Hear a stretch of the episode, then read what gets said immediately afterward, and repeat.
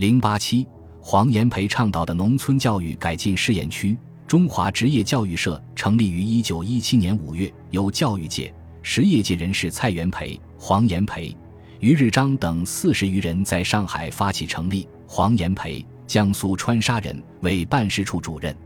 该社的任务是推行职业教育，改良职业教育，改良普通教育，以为适于生活之准备。他定期出版的刊物有《教育与职业》和《生活周刊》。一九一九年，中华职业教育社成立了农村教育研究会，开始注重农村教育问题。一九二五年八月。他在山西太原召开第四次年会期间，黄炎培为山西省筹划职业教育时提出，划区试办乡村职业教育计划。这个计划确定了选择试验地区的标准、乡村教育改革的内容、目标以及经费的筹集等。他指出，乡村职业教育之设施不宜以职业教育为限，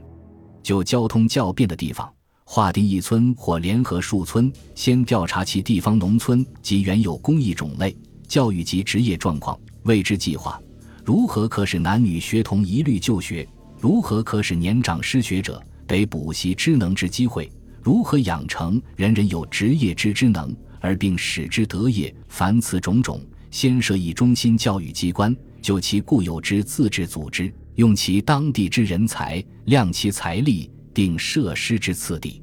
在试办时间或由上级酌予补助，但经常费用必以当地负担为原则。这个计划所确定的原则和内容，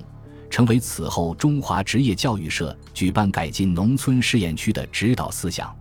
一九二六年夏，中华职业教育社选定江苏省昆山县徐公桥为农村改进试验区。黄炎培进一步规定了开办改进农村试验区的意义和目的为：鉴于近今教育事业大都偏向城市，又其设施限于学校，不或使社会成为教育化，原拟从农村入手，划定区域，从事实验，期以教育之力改进农村一般生活，以立全社会革新之基。试验区所要达到的目标是：以无矿土、无游民，村民生活状况日趋改善。知识日进，地方生产日增加，合格。试验区的面积四十平方公里，有七百三十五户，三千五百九十七人，地处京沪铁路线上，交通便利。改进试验分为两期，一九二六年十月到一九二七年春为试办期。参加试办的单位除了中华职业教育社外，中华教育改进社、中华平民教育促进会、东南大学教育科、农科等。从一九二七年四月到一九三四年六月为正式试验期，其他单位退出，由中华职业教育社单独办理。试验区设立了徐公桥乡村改进委员会，下设总务、建设、农艺、教育、卫生、娱乐、宣传七部，以推动实验的顺利实施。经过六年的试验，基本达到了预期目标，取得了显著成果。在教育方面，学龄儿童入学率从初办时的百分之七十点七，增加到百分之八十二点三；成人识字者由初办时的五百六十人增加到一千五百二十四人；小学由初办时的两所增加到六所，并办有两个流动教室，还开办了夜校，建立图书室，举办露天识字班等。在经济建设方面，设立了十三处养鱼池、灌溉、打稻、碾米等，都使用新式农具。在全区基本推广了两种小麦、棉花和水稻，成立了正式合作社三所、试办三所，社员达四百六十七人，还组织农民筑路、修桥，设立公共仓库和公益诊所，设立了警察分驻所和保卫团。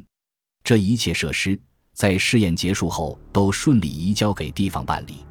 中华职业教育社在徐公桥举办乡村改进试验区之外。还受江苏省农矿厅委托，于一九二八年在镇江黄墟设立乡村改进试验区，在吴县善人桥和沪郊农村举行乡村改进试验。